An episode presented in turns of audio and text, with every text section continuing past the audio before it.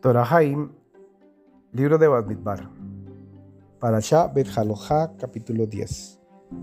El Eterno habló a Moshe diciendo: Hazte dos trompetas de plata, hazlas labradas y serán tuyas para convocar a la asamblea y para que los campamentos se desplacen.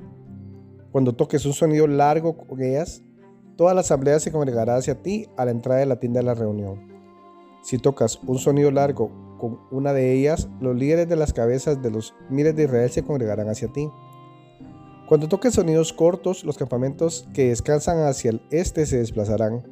Cuando toques sonidos cortos por segunda vez, los campamentos que descansan hacia el sur se desplazarán. Sonidos cortos tocarás para sus desplazamientos. Cuando reúnas a la congregación tocarás un sonido largo, mas no un sonido corto. Los hijos de Aarón, los sacerdotes, tocarán las trompetas y serán para vosotros un decreto eterno para vuestras generaciones.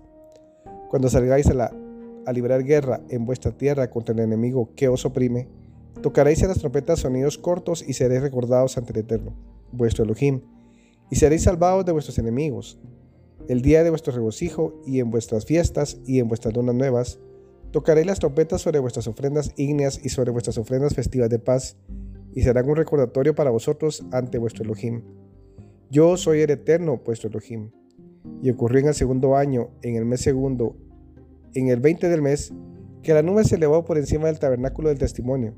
Los hijos de Israel se desplazaron en sus viajes desde el desierto del Sinai y la nube se posó en el desierto de Parán. Se desplazaron por primera vez ante la orden del Eterno a través de Moshe.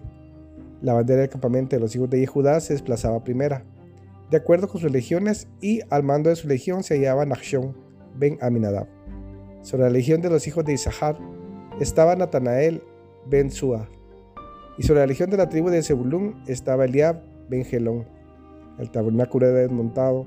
Luego se desplazaban los hijos de Gershón y los hijos de Merari, los portadores del tabernáculo. Luego se desplazaban la bandera del campamento de Reubén, de acuerdo con sus legiones, y sobre su legión se hallaba Elitzú ben Shedeu. Sobre la legión de la tribu de los hijos de Shimón estaba Shelumiel ben Shurishadai. Y sobre la legión de la tribu de los hijos de Gad estaba Eliasaf. Ben Deuel. Luego se desplazaban los quejatitas portadores del santuario y erigían el tabernáculo antes de su arribo. Luego se desplazaban la bandera del campamento de Efraín, de acuerdo con sus legiones, y sobre su legión se hallaba Elishama ben Amihud.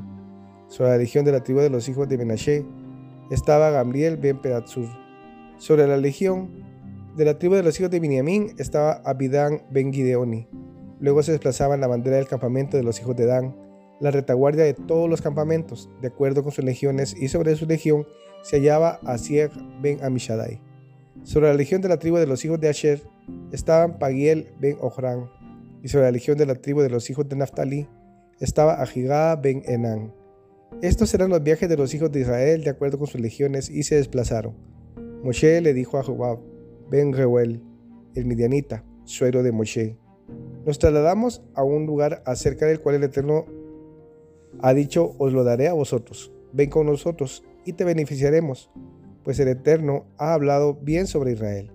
Él le dijo, no iré, solamente a mi tierra y a mi familia iré.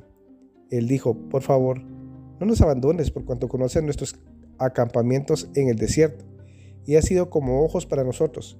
Y ocurrirá que si vienes con nosotros, la bondad con que el Eterno nos beneficie, la haremos contigo. Se desplazaron desde la montaña del Eterno una distancia de tres días, y el arca del pacto del Eterno se desplazó delante de ellos una distancia de tres días, para buscarles un lugar de descanso. Cuando partieron del campamento, la nube del Eterno estaba sobre ellos de día.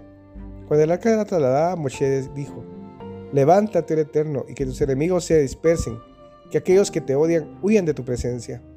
Y cuando se posaba decía, Reside tranquilamente, oh Eterno, entre las miriadas de los millares de Israel.